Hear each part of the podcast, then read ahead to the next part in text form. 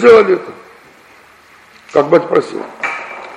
Приходит домой отец, видя эту перемену, эту покупку или то, что перестановка, или что-то вот сделано, вдруг он э, таким строгим взглядом, строгим тоном говорит сыну своему, кто это сделал? Я сделал, папа. Кто тебе сказал это сделать? Ну, ребенок чувствует, что если скажет правду, что это мама сказала, сказала, так папа сейчас добросится на маму и будет ссора в доме. Он может солгать, он может сказать, что он сделал по собственной инициативе. Тогда папа его отчитает, но зато с мамой ссориться он не будет. Перед ним теперь дилемма. Как быть? Сказать правду. Правда, это важнейший принцип Торы. Но эта правда явно приведет к ссоре. К ссоре между папой и мамой. Либо солгать. И тогда и ложь э, будет способствовать тому, что не будет ссоры между папой и мамой, а будет способствовать миру. Как быть? Закон Тора учит нас, что это одна из тех немногих ситуаций, которая дает право солгать. Тора это учение о правде. Вся Тора на истина. Но Тора это в то же время учение о жизни.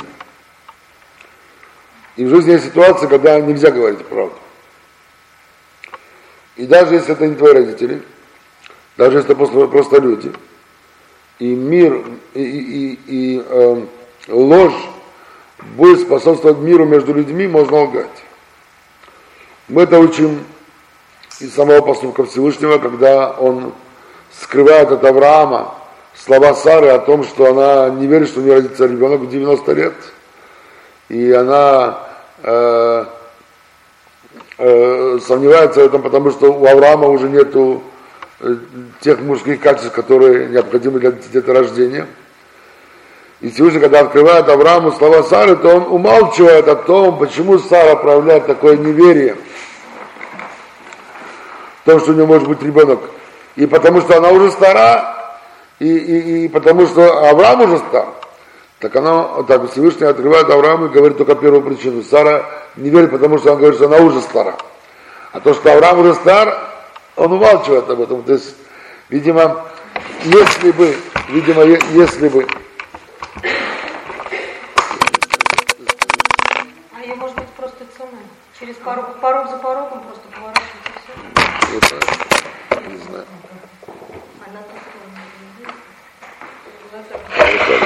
О, это тоже кажется,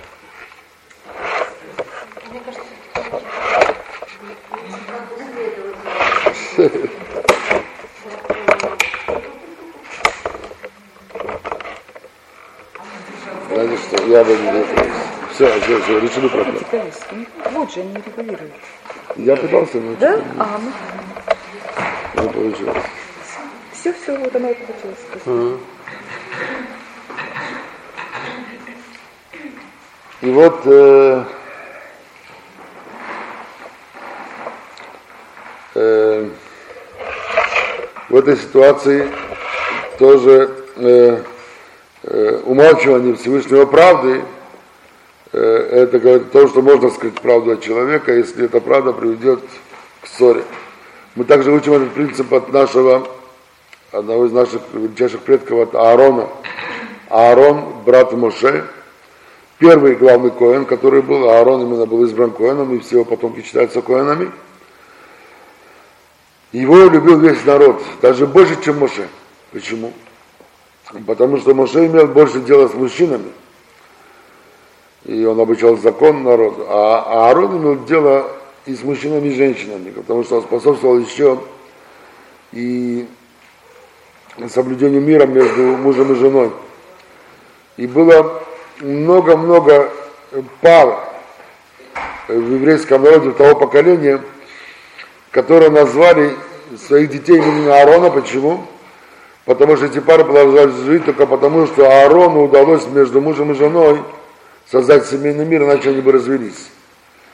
И в благодарность этому они называли своих детей именем Аарона.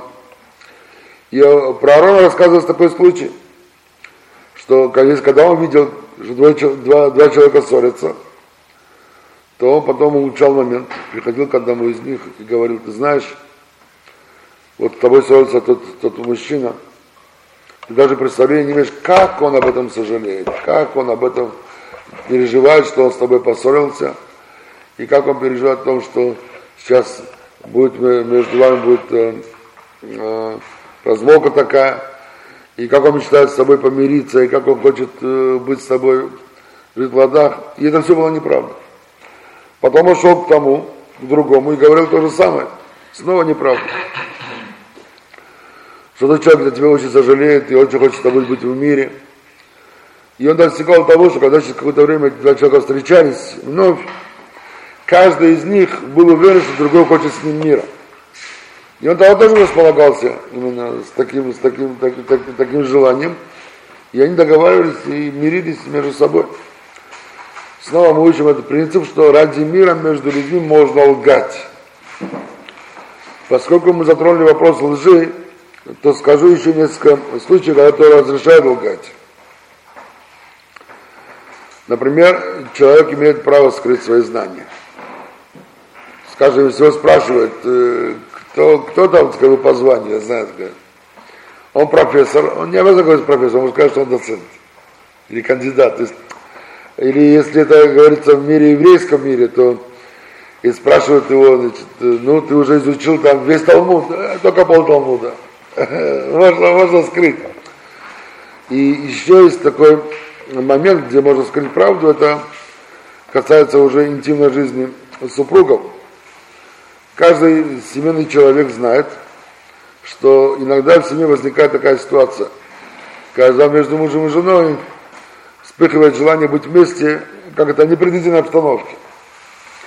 И вот э, представьте ситуацию, когда мужу, мужу надо идти на собрание.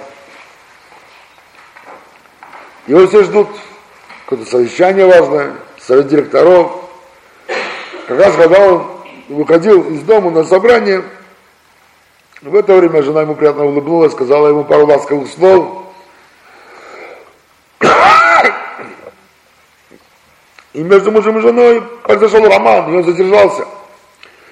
Теперь он приезжает на собрание, я опоздал на полчаса. Все спрашивают, где ты был, где ты задержался? Что он должен сказать? О, совершенно верно.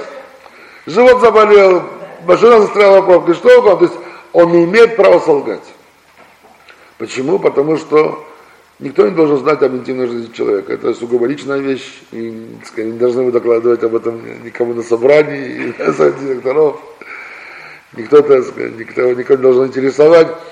И поскольку это, можно достигнуть именно путем лжи, то в этой ситуации Тора разрешает лгать. Обратите внимание, да, Тора это учение о правде, и Тора это сама правда.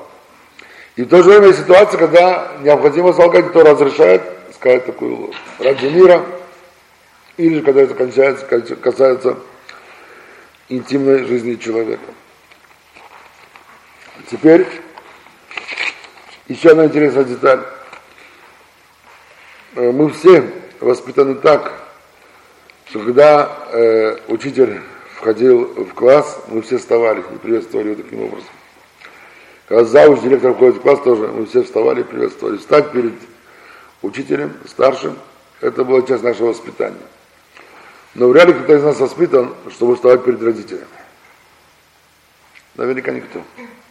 Это, в, наше, в нашем обществе это не было принято. В то же время еврейский закон говорит, надо вставать перед родителями. То есть хотя бы раз в день, когда ты сидишь, и отец или мать ходят в комнату, где ты сидишь, то надо приветствовать их тем, что ты встаешь на секундочку, встаешь и потом садишься. Но снова, Тора это книга жизни, и у меня вот с этим законом был тоже инцидент с моей матерью. Когда я э, выучил этот закон, и в очередной раз приехал навестить маму, ну, когда я сижу, она заходит в, э, значит, в комнату, я встаю перед ней. Она на меня посмотрела удивительно, что такое делаешь, что такое. Я говорю, мама, меня Тора обязывает вставать перед нами, вот э, я это делаю.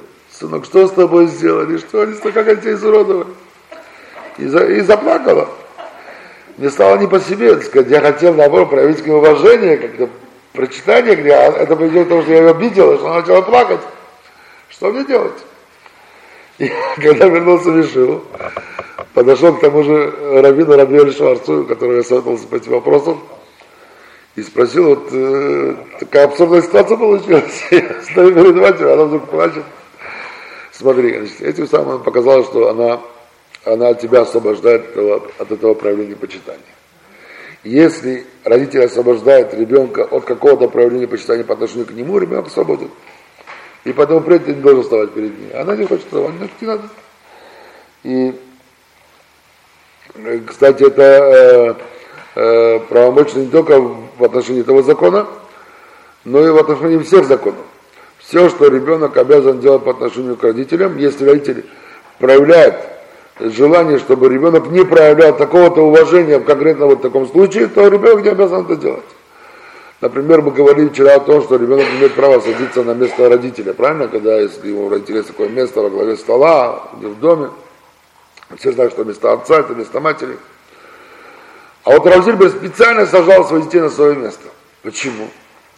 Потому что он боялся, вдруг ребенок не зачать сядет, и у него это будет нарушение. А теперь я его посажу сам, так это уже не будет нарушения. То есть иногда родители, наоборот, хотят все больше и более строго как бы заставить исполнять вещи. Более, люди более высокого уровня, наоборот, они знают, что Тора и так, и так очень сильно обременяет детей по отношению к родителям, пытаются облегчить своим детям жизнь. Пытаются не навязывать то, что можно без этого обойтись. То, там, где ребенок может быть освобожден от этого бремени, и там, где это не столь важно, э, можно, можно обойтись без этого тоже. Еще интересная деталь. Обязаны уважать родителей и после смерти. То, что мы говорили до сих пор, это было связано во время жизни. Также обязаны почитать родителей и после смерти тоже. Как почитают родители после смерти? Ну, чисто еврейское почитание родителей, если это м- сын, то необходимо говорить по умершим кадиш. Говорят кадиш первые 11 месяцев, а потом уже в годовщину смерти. В этот день, каждый год говорят э, кадиш. Э, вот у меня позапрошлая суббота была э, годовщина покойного отца, и я выпал именно в субботу. На прошлом семинаре летом у меня тоже была годовщина отца в это время летом. И я поехал специально в Москву, у нас не было меня здесь на семинаре, это был девушка, семинар для девушек. И специально в этот день я поехал в Москву, чтобы там в синагоге сказать меня, сказать Кадиш. А сейчас это выпадало на субботу. И я очень не хотел оставлять семинар на всю субботу. И благодаря Рамойше он пригласил сюда ребят, и у нас был миньян, и, и мне удалось сказать Кадиш здесь, э, не выезжая из семинара. И теперь, если эта девушка, дочка, умирает ее родители, отец или мать, девушка не говорит Кадиш, но девушка может сделать так. Если есть брат, который говорит, все, это уже хорошо. Но если, скажем, у брата, то тогда Кадиш может сказать э, брат умершего, то есть дядя этой девушки. Э, если такая возможность, когда близкий родственник, отец может быть живой. Это родственник по первой степени родства. Если же нет, то тогда наилучший способ это пойти в ближайшую синагогу, там где есть доступ, и попросить равина, что поскольку в синагоге обычно всегда имеется кто говорит кадиш, то что когда он будет говорить Кадиш, чтобы и упомянули и, и ее покойного тоже. И очень приятно, чтобы э, эта женщина пожертвовала какую-то сумму в синагогу, чтобы это на упокой э, души. И, и таким образом она исполняет э, э, эту митцву. Помимо этого, есть еще одна форма почитания э, после, после смерти родителей. Это когда мы упоминаем когда упоминаем родителей, которые скончались, то если упоминание происходит в первые 12 месяцев после смерти, то добавляется фраза «Харейни капарат нишкаво», если это мужчина, отец,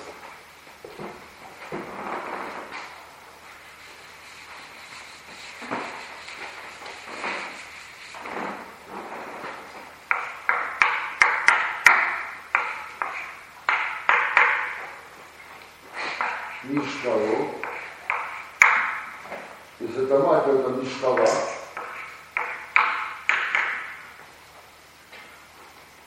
Перевод этой фразы. Чтобы я был искуплением его ложа. Или ее ложа, это мать. Мишкало, это говорится об отце, Мишкова, это мать. Так говорится первые 12 месяцев. Через 12 месяцев, если так говорится на иврите, то говорят фразу «Зихуроно». Вибраха. Если это мать, то говорят «Зихурона». Вибраха. Вибраха. В русском переводе я хочу сказать покойной памяти, покойной. То есть упомянуть какое-то доброе слово об, об, об, об умершем родителе.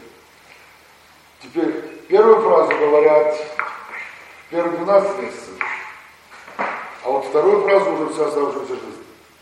Все время после 12 месяцев. Почему? Что происходит в первые 12 месяцев и чем они отличаются от последующего времени? Первые 12 месяцев говорят фразу, чтобы я был искуплением его ложа. Смысл, который вкладывается в эту фразу, он такой, что если моему родителю полагается на небесах какое-либо наказание за его поступки, я готов принять это наказание на себя. Вот тем самым, как бы, готовность, выражение готовности быть на месте родителя и принять его наказание, нет, наверное, больше проявления уважения, чем это. А после 12 месяцев уже говорят благословенной памяти или просто память, э, по, э, покойный, Зихрон Ливраха. Э, Зихроно, Зихроно Ливраха, или Зихрона, если это мать, Зихрона Ливраха. Э, да, конечно. Похоронили, и после него длительное время никого не хоронят на кладбище, что он охраняет кладбище? Я, я не слышал. Может и правда, но я не слышал. Э, И как переводится, простите, если пожалуйста? благословенная память. Захорон это память, и браха это благословение. Благословенная память, да. Вот у нас вот на могилах на еврейском кладбище у каждого э, звезда Давида, и там что-то написано. Что там написано? Обычно написано эта фраза, Захорон Браха может быть написано, да. Или есть еще пишут, фраза. Еще есть пи- пишут э, пять букв Тавшин, Тавнун Бет Цадихей. Это чтобы его душа была упокоена на, на вере, на по вечном покое. Примерно такой перевод. А вот эта фраза «да будет он помянут с миром» можно говорить? Что? «Да будет он помянут с миром». Или «да будет она помянута». Да, да, вот эта фраза. Я всегда так Да, говорю. да, вот э, это, это фраза, да, пожалуйста. Вы хотите что спросить? Можно я еще раз? Да, пожалуйста. Переход первой фразы, когда кто-то умирает. Да, э, я, чтобы, я, э, чтобы я был искуплением его ложа. Скажите, пожалуйста, Да. кадиш, это разные вещи? Это две разные вещи. Это две разные молитвы. И Кадиш говорится каждый день. В первые 12 месяцев говорится каждый день. А в первый 12 потом делать перерыв. И потом уже повторяют его в годовщину э, смерти. И, с- э, и это говорит только э, человек, который непосредственно умер именно родитель. Из гор говорят по любому умершему, даже если это не твой близкий, это может быть знакомый или там далекий родственник, кто угодно. И обычно это произносится все общины во время молитвы в сина- в сина- в синагоге в праздники. В празднике обычно это молитва Искор, когда обращается Искор, все люди уходят, у кого живы родители, обычно уходят из синагоги, остаются только те, у которых есть кого помянуть, и они говорят эту, эту, эту, эту молитву. Это две разные молитвы об, об умерших. А еще можно женщины тоже не могут читать, да? Искор женщины могут читать, Кадиш нет. Искор, пожалуйста, Искор могут и женщины читать, и мужчины читать, Кадиш нет.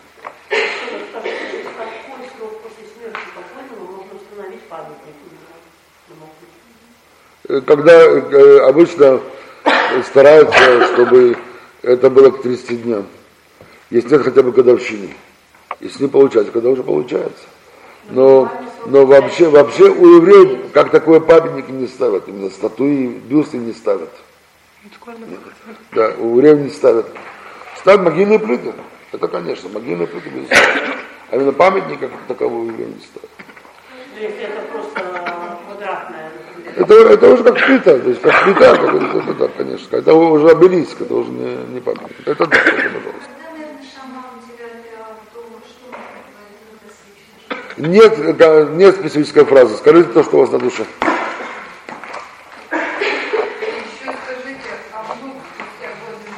Не, не слышу.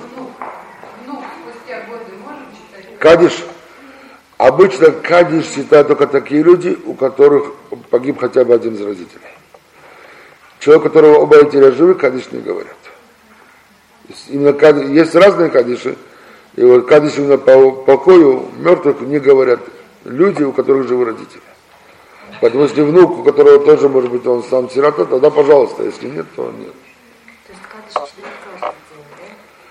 Каждый, каждый читает первый 11 месяцев читает каждый день. А потом уже годовщину смерти. Од- Один раз в году. Сколько праздники? И только праздники. Да. Это, это уже читают, ну, в синагоге объявляют специально, сейчас мы читаем Зикор, это праздники. Обычно. А в шаббат? Шаббат. Шаббат. Да, пожалуйста. А вот когда читает кадиш, или когда зажигает свечу смерти, душа поднимается. Да. Когда кадиш читает, или когда свечу зажигает? Любое благо, любая мецва, которую мы делаем э, в покой, она поднимает душу. Именно в день смерти. Да, да, любой. Теперь, почему в первые 12 месяцев говорится форма, чтобы я был искуплением его ложа, а потом уже говорится форма благословенной памяти. О чем это говорит? Не говорит покойно. Говорит о том, что э, душа, если она заслужила попасть в ад, то ад не продолжается больше, чем 12 месяцев. Какая бы ни была душа грешная, если она уже попала в ад, то 12 месяцев. И поэтому первые 12 месяцев мы говорим именно вот первую фразу, чтобы это было на искупление э, его ложа. Э, а потом уже, даже если душа умершего, она заслуживала ад, то она уже наверняка вышла из ада, и уже говорится уже просто другая фраза, уже благословенной памяти. В то же время есть души особых грешников, которые не удостаиваются попасть в ад. И это может быть как угодно долго, в зависимости от прегрешения э, человека. Иногда есть души, которые не удостаиваются попасть в ад. Они могут быть в ада и годы, и десятилетия, иногда и столетия. И эти души очень сильно страдают. И разница между страданиями, не попавших в ад, и страданиями, которые люди пребывают, претерпевают в аду, в том, что э, наказание, которое вне ада, это страдания, которые не очищают, а в аду это уже идет чистилище. То есть тот, та душа, которая уже попала в ад, он уже может быть спокоен, что после тех страданий, которые он перетерпит в аду, он же попадет в рай. И поэтому, если уже душа уже попала в ад, это уже большое-большое-большое дело. Потому что оттуда путь уже, уже у которого рай. А если душа еще не попала в ад, то непонятно, что с ней произойдет. У него может быть такие прегрешения, что он еще может быть там столетиями скитаться, скитаться э, вне ада. И страдания, которые душа терпит, они, они невыносимы, они, они ужасные страдания. В книгах Каббала описываются некоторые из этих страданий в попытке как довести это до нашего воображения, до э, уровня нашего мышления. Э, например, сказано, что за грешником э, гонятся за ними э, ангелы, которые избивают его э, электрическими плетями. И для души это страшное мучение, и она постоянно находится в беготне, у нее нет покоя.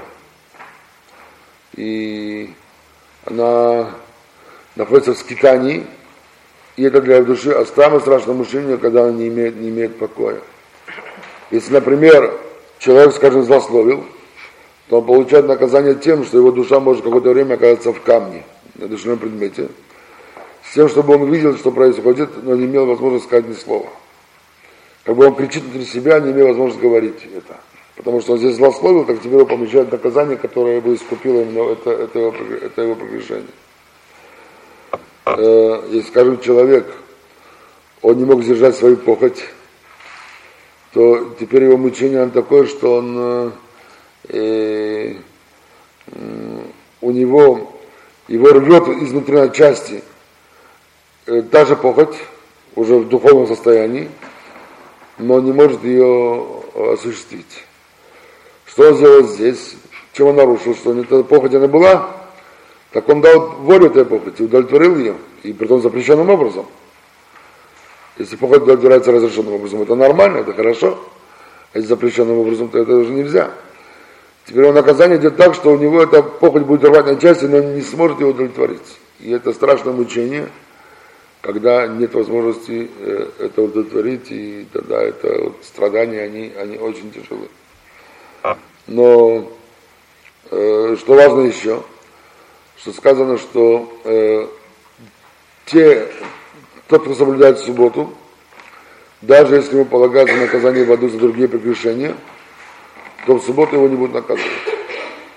В субботу у него спокойно. В субботу он отдыхает. Как бы в аду тоже делается, ну, скажем так, перерыв на субботу. Только те, которые соблюдают субботу. Если же душа это не соблюдала в субботу, так она и там тоже не будет иметь разрешения отдыхать в субботу. Это вот несколько таких цитат или фраз, чтобы иметь хоть чуть-чуть представление о том, что может происходить с душами уже, уже в духовном мире. Идем дальше. Э, почитание родителя преступника.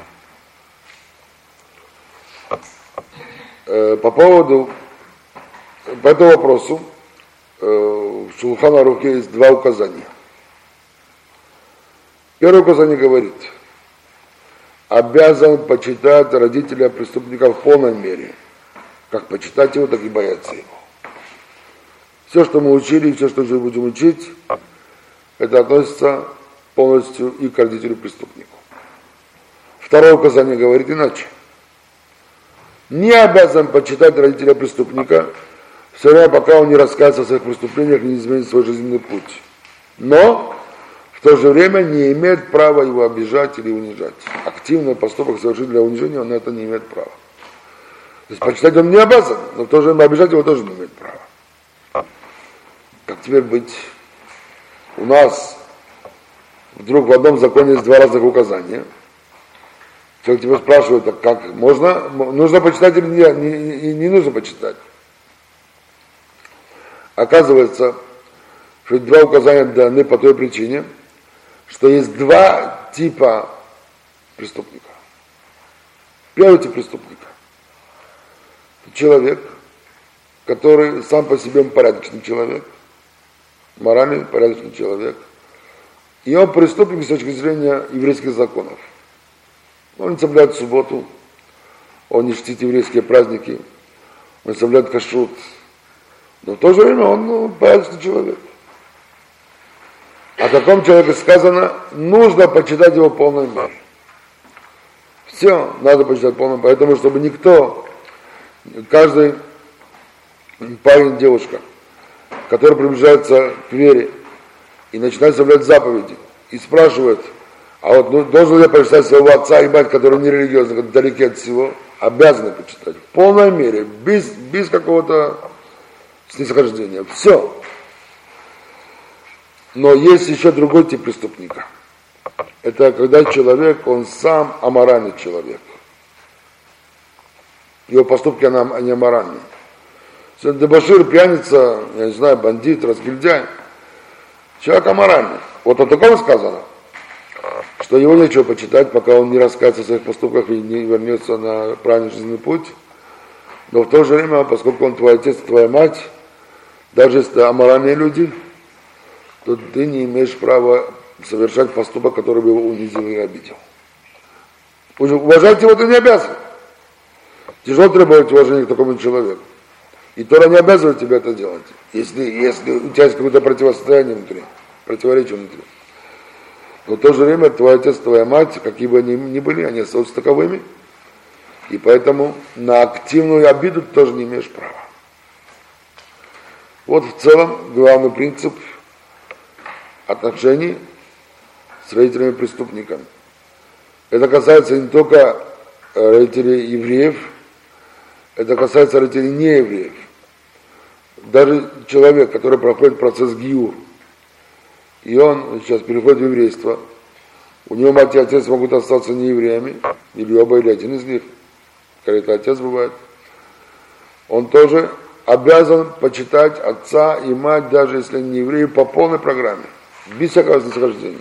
Твой отец, твоя мать, и ни в коем случае, даже если то, что они не евреи, это не дает тебе права их не уважать, их не бояться. Это твой отец, твоя мать. Они тебя привели в этот мир, и ты обязан, ты обязан их почитать полный мир. Сейчас рассмотрим несколько ситуаций, в которых Тора освобождает нас от почитания родителей. Вчера мы читали посук в Торе. Каждый бойтесь матери и отца своего, и субботу мои соблюдайте. Мы задали вопрос, почему такая странная связь, почему вдруг два этих закона приведены сразу в одном предложении. Видимо, должна быть какая-то связь. Из того, что два закона приведены вместе, мы учим следующее правило. Несмотря на то, что Тора обязывает нас бояться родителей, но мы обязаны при всем этом соблюдать субботу. Другие заповеди тоже. Сказано там, я Господь Бог твой, это и касается других заповедей. То есть, если, например, отец говорит ребенку, дочка, в субботу, свари мне, пожалуйста, чашку чая. Проблема? Если она сварит, она нарушит субботу. Если она откажется, то она проявит неуважение к отцу. Отец попросил, ты не делаешь. Как быть? Вот из иерархии заповеди вытекает, что поскольку отец тоже обязан слушаться голоса Бога, и Бог дал субботу, то и он не имеет права требовать у ребенка, чтобы он нарушил заповедь Бога. А если он требует такое, тогда дочка откажет ему деликатно, папа, извини меня, сегодня суббота, пожалуйста, после субботы цистерну чая сварю. Сейчас я не могу даже чашку.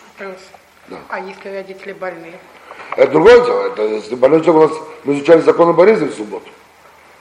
Если смотря какой степень болезни, значит, если степень э, болезни легкая, то есть свои законы мы изучали правильно в субботу. Если, то, не дай бог, эта болезнь тяжелая, тогда мы нарушаем субботу, в зависимости от степени болезни, которая Но это же не, не идет о спасении жизни, это просто вот сделать, чтобы человеку приятно, чтобы он мог там, даже не выпить лекарства, а просто вот ну, попить чай, чтобы ему легче стало на душе. Так, э, если мы умные евреи, и мы очень заботимся о родителях, то мы заранее приготовим горячую воду на всю субботу. И сделаем чай, конечно, понимаете, то есть не нарушая субботу. Пожалуйста, это, это говорит, надо делать чай. Ну, Просто да, надо заранее это приготовить. Но, если, но, если, но если, если не приготовили заранее, субботу нельзя нарушить. Но вода имеет особенность остывать. Вот, например, я накипятила воды до субботы, естественно, все. А, но она остыла, что делать? Снова, у нас есть термос. Ну, а если термоса нет? А, а мы? Снова, у нас есть термос. У нас, у нас есть плата. Вот ситуация газа. Если нет, жалко, что это не сделали, в субботу мы не нарушим. И дай Бог, только если, почему? Потому что скипятить воду для нарушения запрета Торы. Запрет Торы мы имеем право нарушить только в случае, если есть опасность для жизни. И дай Бог, если эта ситуация, тогда нет вопросов, конечно, надо делать тут же. Да. Но если, но если нет опасности для жизни, то мы не имеем права нарушить субботу. Хорошо? Теперь,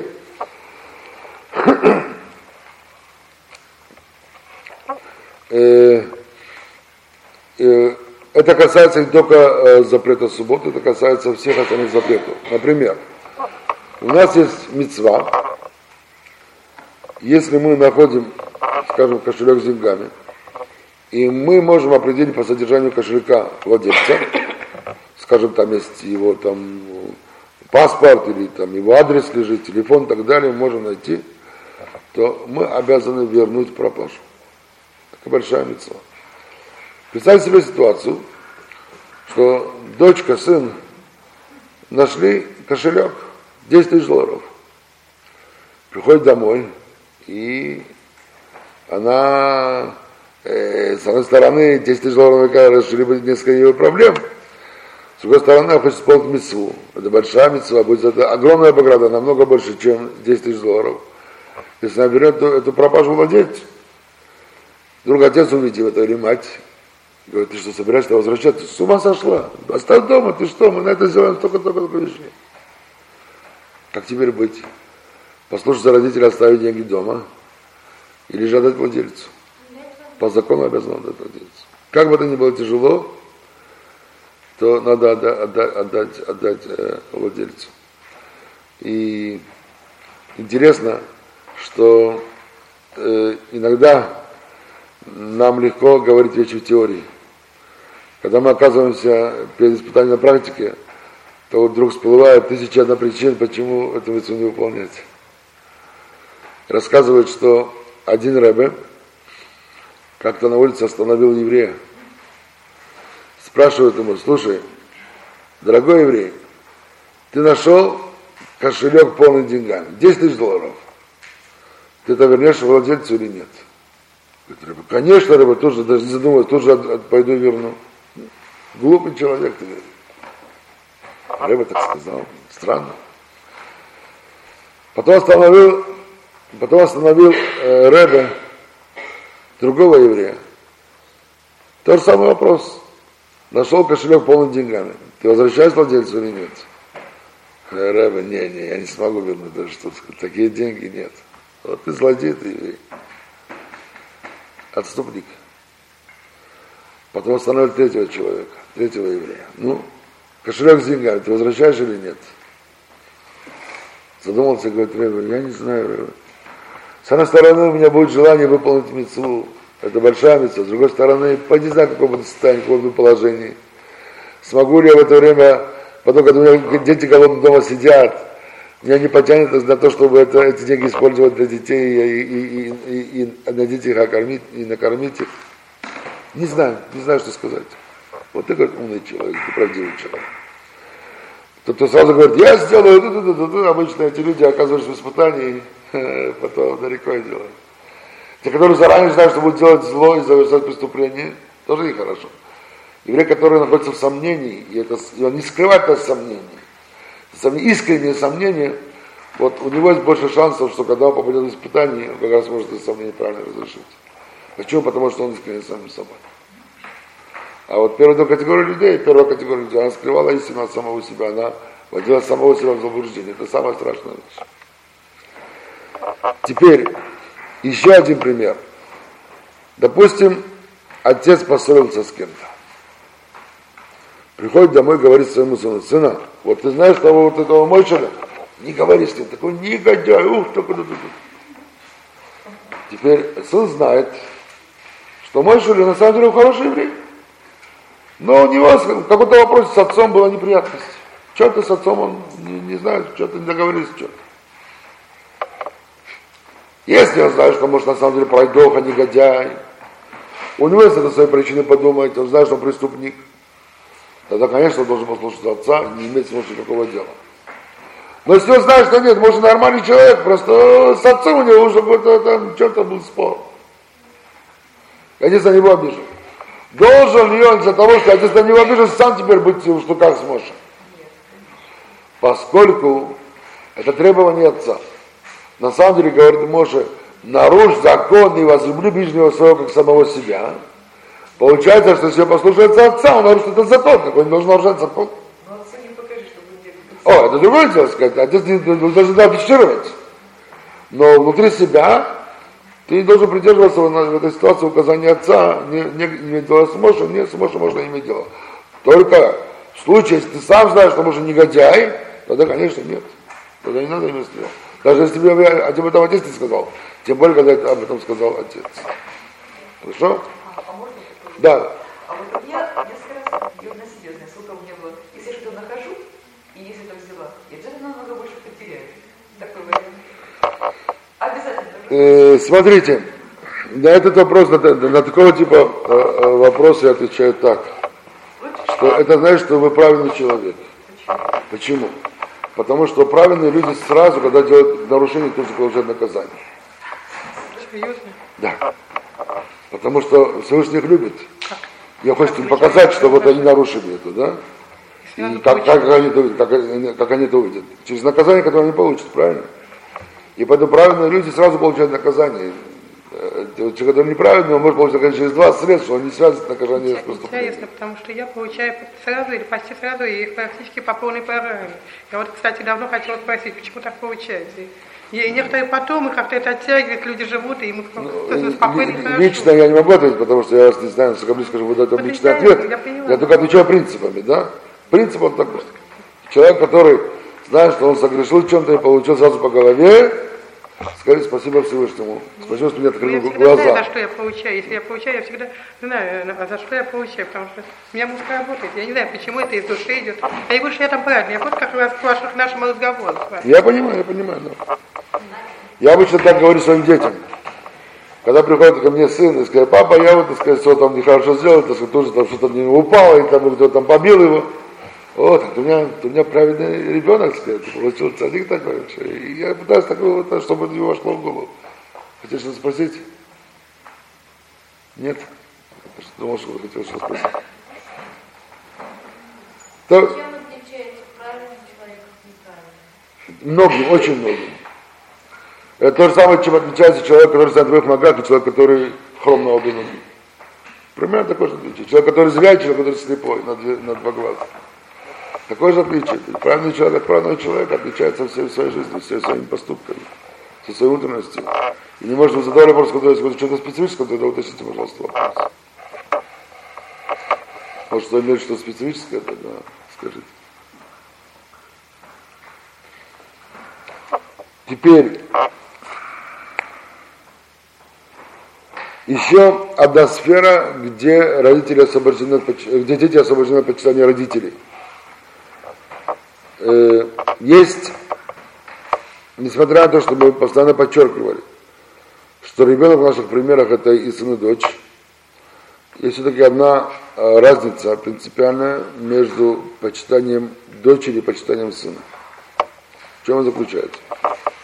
Пока дети, они не семейные, то их степень обязательства по отношению к родителям, она одинаковая.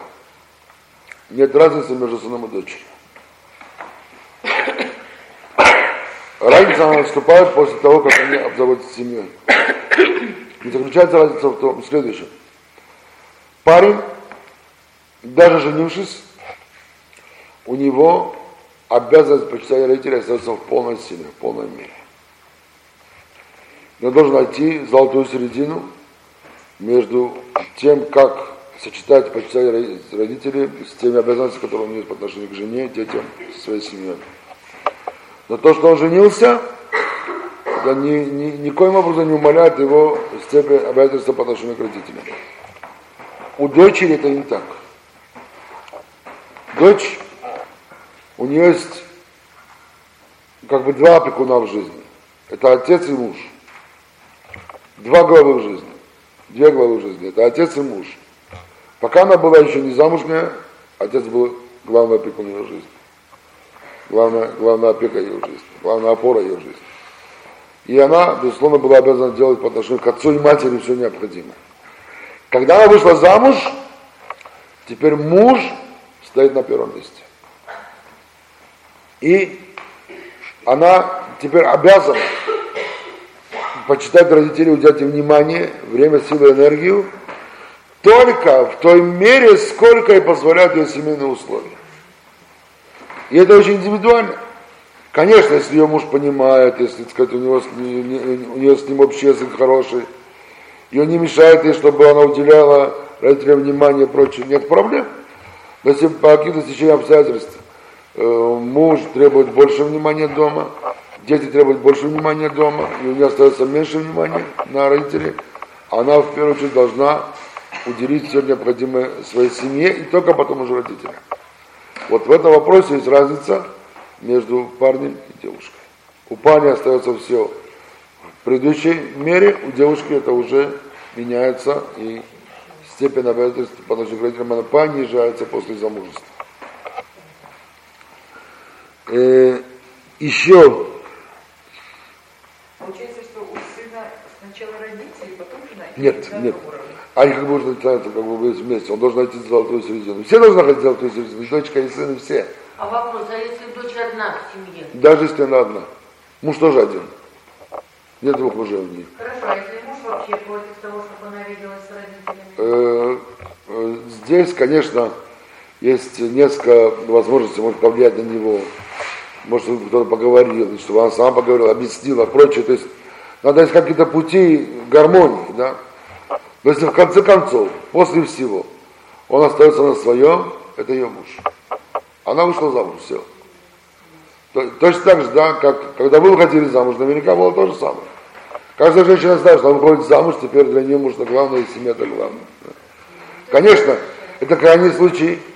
И, конечно же, самое лучшее, чтобы муж кто объяснил, и, так сказать, нашли какой-то э, взаимный, взаимный, взаимный язык, это, безусловно, надо найти всячески стараться это сделать. Но иногда есть крайняя ситуация, когда нет выхода. Извините, да, пожалуйста.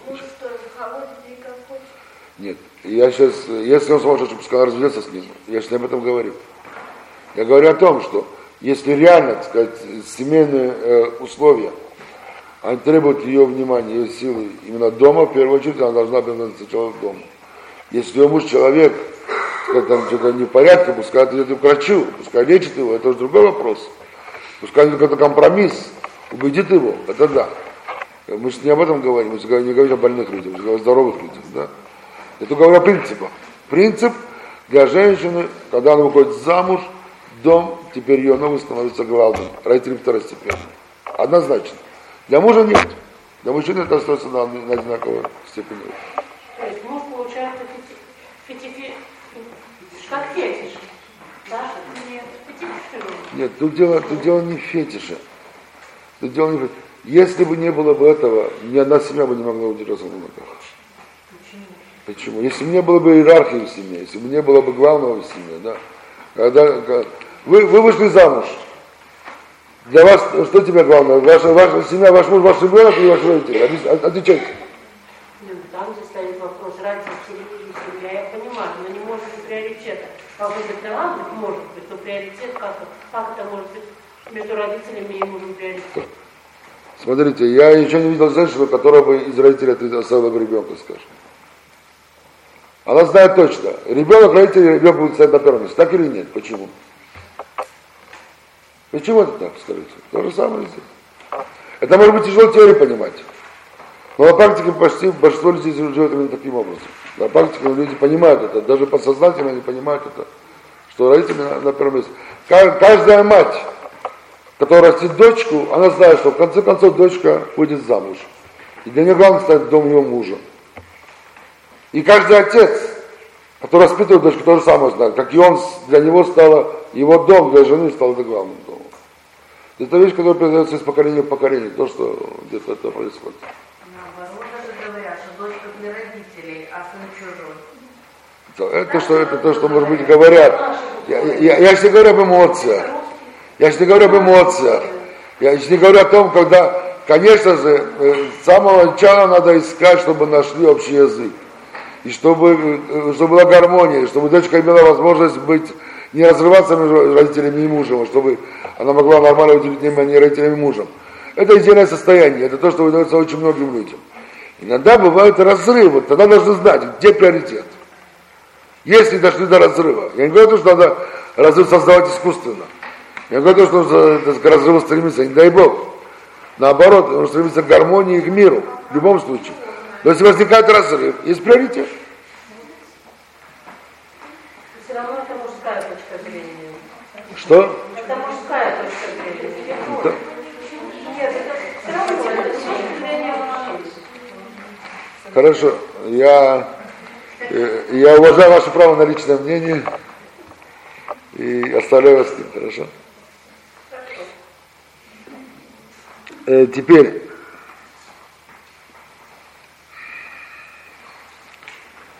э, еще один вопрос, где мы освобождены от почитания родителей. это вопрос места, э, выбор места изучения Тора и духовного состояния человека. Например, как мы уже сказали, если есть возможность быть рядом с родителями, помогать им, все необходимо, это, это нужно делать, безусловно. А вот если сейчас ребенок остается при родителях, то он знает, что его духовная жизнь она будет на низком уровне. В этой атмосфере, в этом городе, в этом обществе. С другой стороны, есть другое место. Если он туда поедет, то его духовный уровень наверняка намного поднимется, его духовный мир намного обогатится, его жизнь станет намного насыщеннее, полнее и целеустремленнее. Единственное, единственный барьер – это родители, которые просят, пожалуйста, останься с нами. Как быть? Чему отдать приоритет? Моему духовному миру, моей духовной жизни, либо же просьбе родителей. Здесь тоже ответ он однозначный.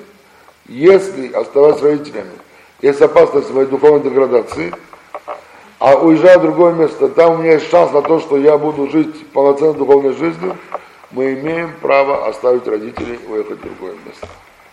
Поэтому, если, скажем, есть дети, у которых выбор, быть с родителями, допустим, ехать в Израиль, там, где есть возможность учить Тору и стать более духовными людьми, и наполнить свою жизнь смыслом, и гораздо больше шансов построить нормальную семью, то вопрос однозначный. Конечно, мы должны ехать в место, где у нас духовная жизнь будет более, более, более полноценна, более насыщенной. Э, еще одна ситуация, в которых э, мы освобождены от почитания родителей. Э, это вопрос выбора спутника жизни. И если девушка любит парня, и если парень любит девушку, родители, родители против. Почему-то они не хотят, чтобы ты вышла замуж за этого парня. Тысяча одна причина. Он такой, такой, такой, такой. Ты пытаешься убедить, ты пытаешься объяснить, привести доводы, что несмотря на те минусы, на которые указывают родители, есть там целый, целая там вереница плюсов, и они в конце концов не согласны все равно. Как теперь быть? Пойти ли по их желанию отказаться от своего выбора, от своей любви, либо же нет, либо же пойти по зову сердца. Конечно, при условии, что по закону этот брак разрешен. Я сейчас не говорю о том, что если еврейская девушка полюбила не еврейского парня, то она должна служиться, конечно, родителей и закона. Я говорю о том, что нет, любит еврейский парень, еврейская девушка, и они имеют право быть вместе, они имеют право пожениться. Родители против.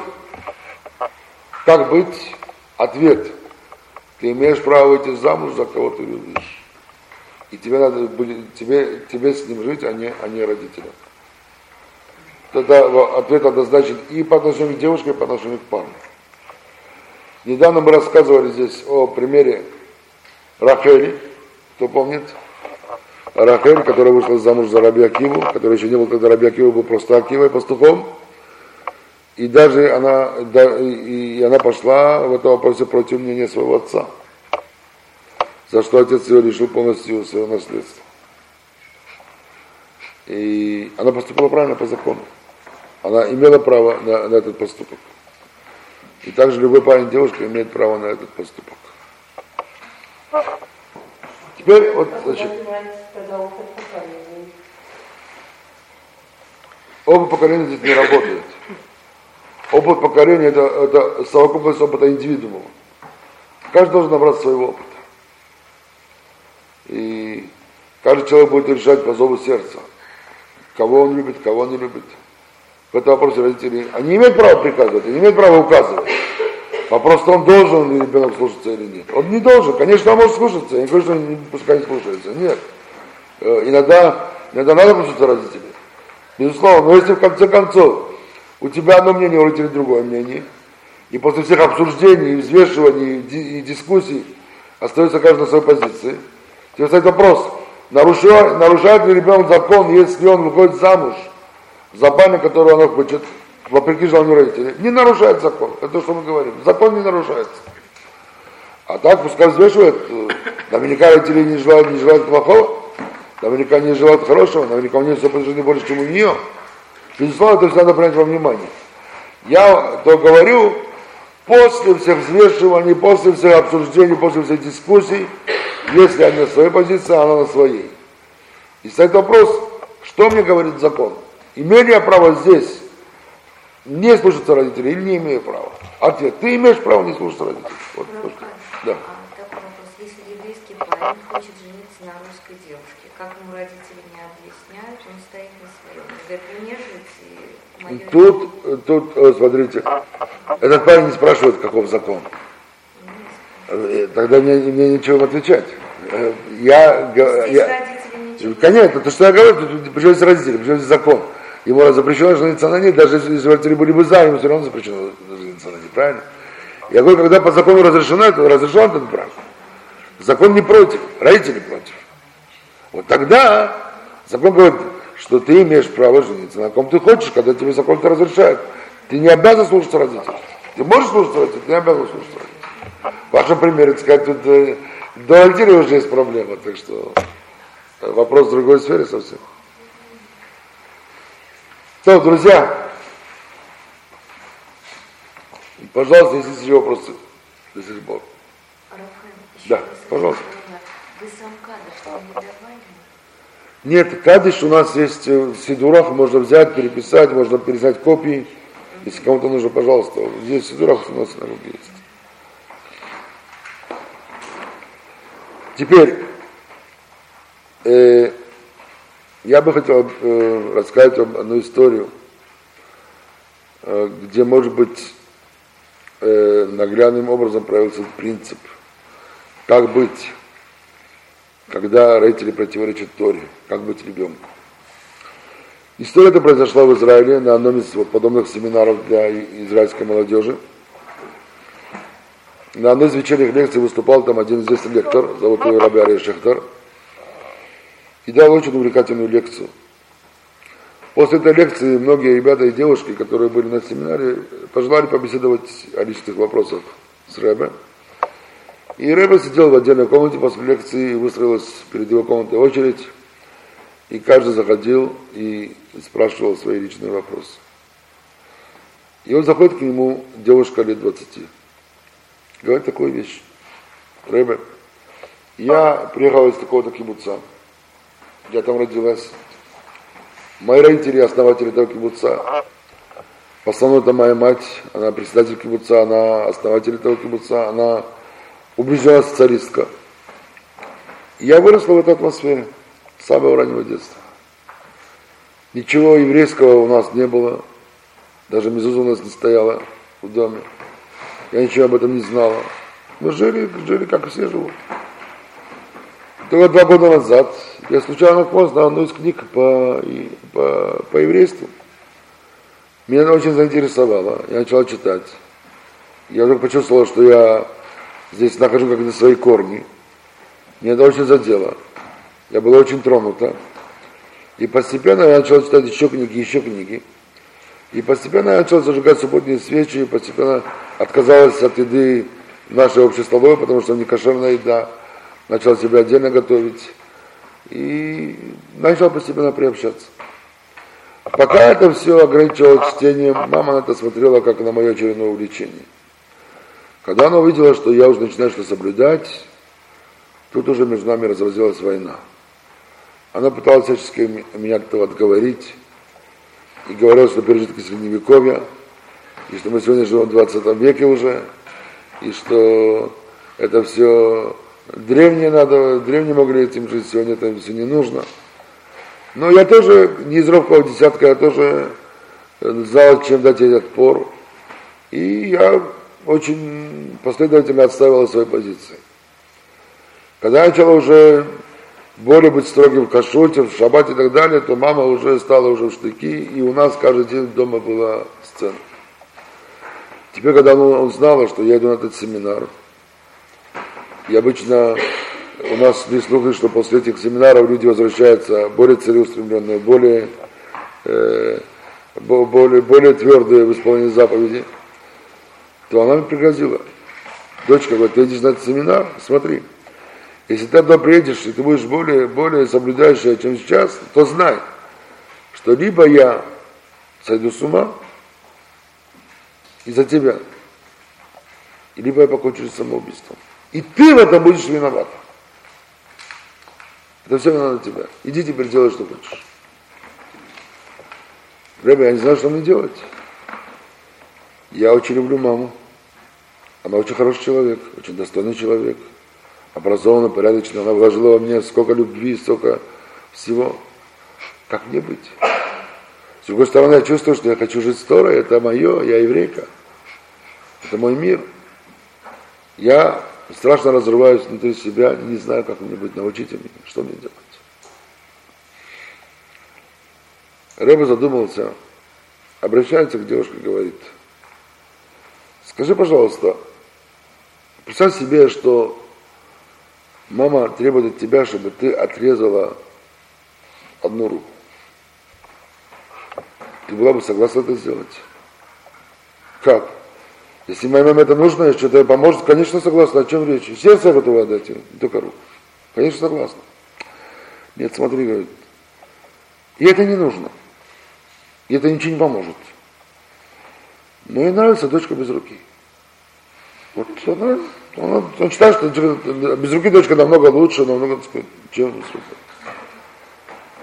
Рэбе говорит, ну так, это же ненормально, это же, ну, как можно выполнить такое требование? Смотри, пока ты ответишь на этот вопрос, задумайся хорошо.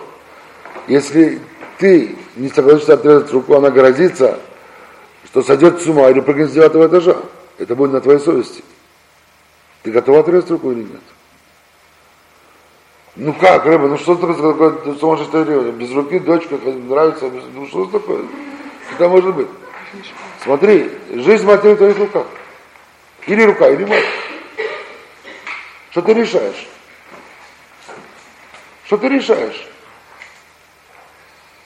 Девушка подумала и говорит, я, наверное, не отрежу. Как же быть с матерью? В конце концов, она самостоятельный человек. И у нее есть свобода выбора. Я ответственен за свои поступки. Я не может шантажировать моей рукой тем, что будет грозить, чтобы сойдет с ума или хочет самоубийством. Так можно за человека что угодно требовать. Хорошо, говорит Рэба. А, допустим, ты руку не готова отрезать. А палец ты готова отрезать. Мизинец готова отрезать. Ей маме, маме нравится дочка без мизинца. Вот так вот. Ну. ну как, Рэбби, сказать, в конце концов, это же ненормальный поступок, это сумасшествие какое-то. Я должна ходить уродом всю жизнь и поступить со своей жизнью, и, и, потому что мама мне такие угрозы предъявляет, наверняка это ее ответственность. Я свой выбор, она свой выбор. Ага, говорит, ребят, давай-ка теперь подведем итог нашей беседы. Без руки ты не готова остаться. Палец ты не готова отрезать. Даже когда тебе мама угрожала. А душу ты готова отрезать от себя? Ведь в этом смысле угроза. Она говорит тебе, останься без души. Живи без души. Иначе я сойду с ума или покончу самоубийство. Девушка поняла, что в тупике, и она. Она поняла, что она рыба дала ответ, но какой-то ответ все-таки. Она боится, э, какой-то ответ. Она же сама.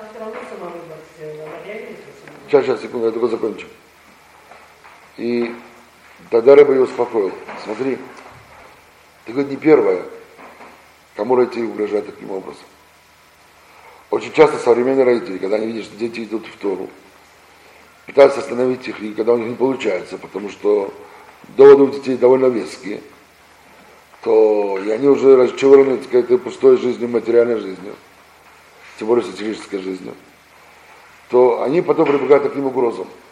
Вот я покончу с собой, если ты будешь там соблюдать заповеди. Я там сойду с ума. Чтобы ты знал, многие грозили так. Еще ни одного не было случая, что кто-то покончил с собой. Еще не было ни одного случая сумасшествия на этой почве угроза. Почему? Почему это угроза? Потому что когда в конце концов мама увидит, что ты соблюдаешь заповеди, это ведет к добру. Ведь ты же идешь там становиться наркоманкой, преступницей, ты идешь соединиться к тому дереву, которое называется еврейский народ, и которому ты тысячи лет. И который только пару колец в этой ячейке, в этом звене были прерваны, вот, подобно там маме, может быть, бабушке и так далее. Да? Два-три поколения были отрезаны. Оно, в конце концов, понимаешь, что, ты подсоединяешься к этим поколениям. И ты возвращаешься к тем корням, от которых она в свое время отказалась. Поэтому не, не бойся, она не сойдет с ума, она не покончит самоубийством, я тебе это гарантирую на все сто процентов. Не было еще такого случая. Иди спокойно и делай. Та девушка, она успокоилась и вышла. И так оно и пошло. Был в еврейском народе один прекрасный э, э, оратор, который умел давать э, очень мудрое объяснение очень сложным вопросам. Звали его Рабяков Кранц, область города Дубна, и звали его также Магид из Дубны. Магид человек, который разъезжал по разным еврейским местам, и там пытался народ дать ему силу, энергию, любовь к еврейскому образу жизни. Рабяков Кранц. И как-то он, выступая в одном из местечек, рассматривал нашу проблему. Вопрос уважения родителей, когда их требования противоречат Торе. И у Торы мы знаем, что в этом вопросе есть четкий подход. Однозначный подход. Если требования родителей противоречат Торе, то мы идем по Торе даже против требований родителей. Таков закон. Конечно, то, что Тора нас освобождает в этой ситуации от требований родителей, это не означает, что, не дай Бог, не означает, что мы имеем право им грубить, опустить голос, наглеть, нахальствовать, хамить. Ни в коем случае, чтобы никто меня неправильно не понял. Мы имеем право отстоять свою позицию, но ничуть не нарушая всех правил приличия и уважения к родителям. Мы должны все соблюдать, и соблюдая все, оставить свою позицию. Как нам Тора говорит. И вот Магин из Дубны задался вопросом, почему это так? Вот почему? Что, какая здесь мысль стоит? В том, что если как бы есть выбор между Богом и родителями, мы выбираем Бога, а не родителей. Почему это так? Ведь три компаньона в создании человека. Мы вчера учили, правильно? Так три компаньона, с одной стороны два компаньона с другой стороны один компаньон там. Два против одного, кого надо выбирать? Вроде бы родители, правильно, а мы выбираем все равно Бога. Почему это так? И вот на сложные вопросы Рабьяков Кранц умело отвечал притчами. И в нашей ситуации он тоже рассказал притчу. Какая притча? Жили были три друга. Как-то они договорились, что каждый из них уедет в другую сторону света. На целый год. Через год они снова встретятся в условном месте, и каждый из них поделится опытом, который он набрался за этот год с остальными, и тогда все они обогатеют опытом друг друга. Хорошо? Вот каждый из них поездил по свету целый год и встречается через год в условном, в условном месте. Ну, спрашивает одного, чему ты научился? Тот достает из кармана зеркало, показывает всем и говорит, посмотрите, это зеркало. Это необычное зеркало, это чудесное зеркало. Какое же чудо в нем? Мы можем заглянуть в это зеркало и увидеть, что происходит в любой точке земного шара. Где угодно. А, какое зеркало чудесное втором обращается, ну, что у тебя? Видите карету, на которой я приехал? Это необычная карета. Можно сесть в нее и мигом очутиться где угодно. Любой точке земли. О, какая карета. Третье, ну что у тебя? Он достает за пазухи яблоко. Говорит, видите, это яблоко? Это чудесное яблоко. Один откус и вылечит от любой болезни, какая бы страшная ни была. Ого, какое яблоко. Ну давайте посмотрим, что происходит в таком-то царстве, в таком-то государстве. Взяли это зеркало, посмотрели туда, и что они видят. Что в том царстве беда. Как бывает в притчах, царская дочка заболела, никакой врач не может ее вылечить, и отчаянный царь в надежде спасти свою дочь объявляет что готов выдать ее замуж за того, кто ее вылечит. Друзья сказали, о, это же как раз для нас. Тут же они сели в карету, мигом очутились у, у ворот царского дворца и попросили встречи с царем и сказали, что царь, мы можем вылечить твою дочку. Да. И вот тот, у кого яблоко, заходит в комнату больной, дает откусить чуть-чуть яблоко, и она в миг становится новой. Все рады, все довольны. Царевна рада, отец рад. Теперь друзья садятся, сейчас и обсуждают положение. Кто из нас имеет право жениться на этой девушке? Хозяин зеркала утверждает, я. Если бы не мое зеркало, так мы вообще бы не узнали бы о том, что царевна больна. Без меня вообще бы ничего не началось, поэтому у меня приоритет. Хозяин кареты говорит, нет, это я. Если не моя карета, на что тебе твое зеркало? Твое зеркало бы ничего не помогло. Мы бы знали, ну и что знали. Сидели бы там, и сейчас тоже. Хозяин Бога говорит, э, на что твоя карета? И на что, и на что твое зеркало, если бы не мое яблоко? Именно мое яблоко и вылечило царевну. Спорят, спорят друзья, не могут найти общий язык, не могут договориться. Что делать? Как быть? Подумали они, дай-ка спросим саму претендентшу, царевну, что она скажет? Царевна выслушала всех троих, подумала и ответила так. Что касается моего настоящего выздоровления, знаете, вы правы. Я никому из вас предпочтения дать не могу. У всех одинаковое право на мою, на, мою, на мою руку. Но если я в будущем еще раз заболею, зеркало мне не понадобится, карета мне на что не нужна, а вот яблоко еще может пригодиться. Поэтому я выйду замуж, кого яблоко. Так ответил Рабьяком Кранц. Как в этой притче тоже. Да, три компаньона в создании человека. Три компаньона рожают человека. Но родители, они, родив, родив человека, вырастив его, потом отпускают его по жизни. Сколько человек живет самостоятельной жизнью, без родителей. А Бог никогда его не оставляет. Он всегда с ним. Он всегда с человеком. Поэтому, если стоит вопрос, кого выбрать, родителей или Бога, мы выбираем Бога. И вот отсюда выходит приоритет, почему, если есть столкновение такое и противоречие, каким образом происходит у нас выбор.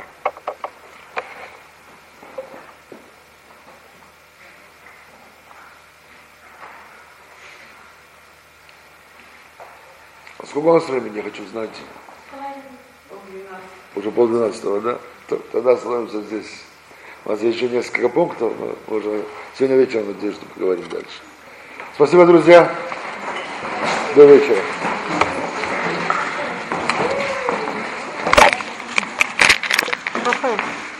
Ведь